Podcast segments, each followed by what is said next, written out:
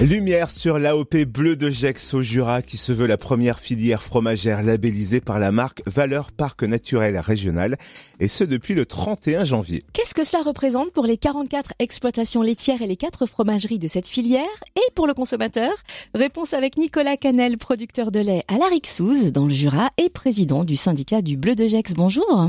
Bonjour. Est-ce que vous pouvez nous présenter la marque Valeur Parc Naturel Régional?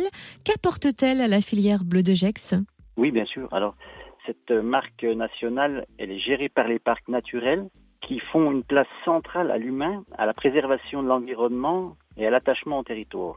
C'était donc tout naturellement que pour le Bleu Jex, nous nous sommes inscrits dans cette démarche mettant en avant nos pratiques vertueuses de la filière tout en l'ancrant encore un peu plus dans son territoire, le massif du Haut-Jura. Alors, que cette marque apporte aux consommateurs, mais aussi aux producteurs, bien sûr. C'est un label qui vient renforcer les critères de notre AOP, déjà très respectueuse de son environnement, et met en valeur des savoir-faire. En bref, euh, le Bleu Jex Haut-Jura est un fromage intégré et intègre sur le Haut-Jura. Au-delà de ces garanties qu'elle apporte aux consommateurs, c'est un outil à disposition de notre filière et de ses producteurs.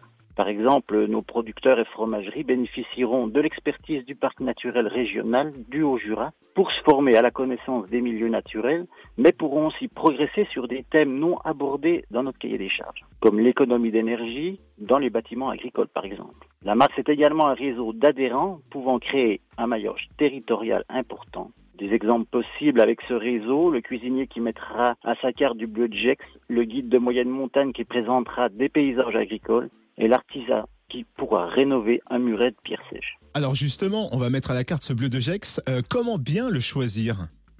Alors finalement, le bleu Jex, il y en a pour tous les goûts. Si vous appréciez des fromages doux et que vous souhaitez vous initier aux pâtes persillées, il faudra choisir un fromage jeune de 21 à 28 jours d'affinage. Il sera donc assez blanc avec des marbrures un peu pâles, avec un goût très doux de crème et de sous-bois, surprenant pour un bleu, même pour ceux qui prétendent ne pas aimer les bleus. Les amateurs de fromage fort auront tendance à préférer un fromage un peu plus vieux, donc plus fort. Au-delà de deux mois d'affinage, le bleu Jex est appelé Perrachu. C'est un fromage qui va développer plus d'arômes, donc votre choix pourra être également conditionné euh, par son utilisation sur un plateau de fromage ou en cuisine, chaud, dans des sauces, dans des gratins et évidemment en raclette. Mmh. Merci Nicolas Canel, producteur de lait dans le Jura et président du syndicat du bleu de Gex. Et plus d'infos sur le www.bleu-de-gex.com.